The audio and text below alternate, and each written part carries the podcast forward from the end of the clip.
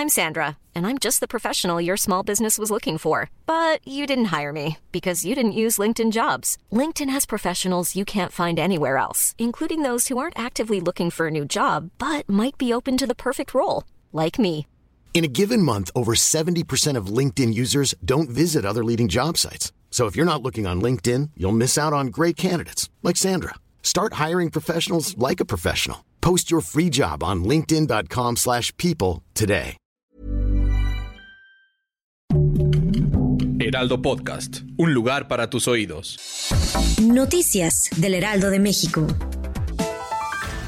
Un sorprendente hallazgo se registró en la colonia Santa Marta, Acatitla, en la alcaldía Iztapalapa de la Ciudad de México. La Fiscalía General de Justicia de la Ciudad de México informó que se llevó a cabo un operativo en un inmueble donde presuntamente se fabricaban refrescos piratas que eran vendidos bajo la marca Coca-Cola. En un operativo ejecutado en la zona oriente de la capital, agentes de la Policía de Investigación Capitalina hicieron un aseguramiento bastante inusual. Se encontraron cientos de cajas de botellas con refresco de cola posiblemente clonado y se procedió al decomiso de las bebidas y camiones que eran utilizados para su traslado. Como parte del cateo fueron detenidos Jesús Ignacio N. y David N., a quienes trasladaron al Ministerio Público junto con lo que fue decomisado en el predio.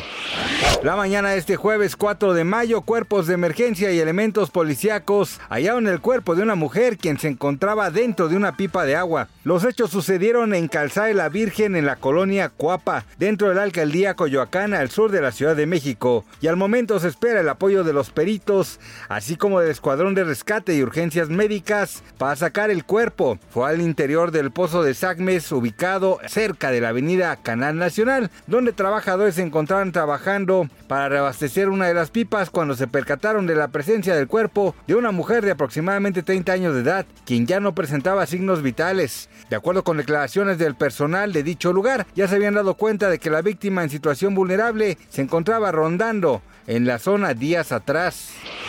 Rusia acusó el jueves a Estados Unidos de estar detrás del presunto ataque contra el Kremlin y denunció que los actos de sabotaje de Ucrania en su territorio tenían una amplitud sin precedentes. El miércoles Rusia aseguró haber frustrado un ataque con drones contra su jefe de Estado perpetrado por Ucrania, que desmintió cualquier implicación.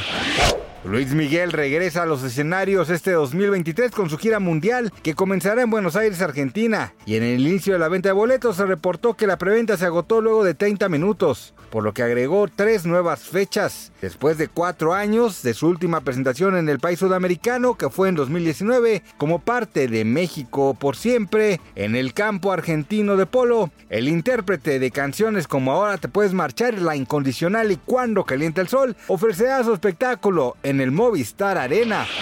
Gracias por escucharnos, les informó José Alberto García. Noticias del Heraldo de México.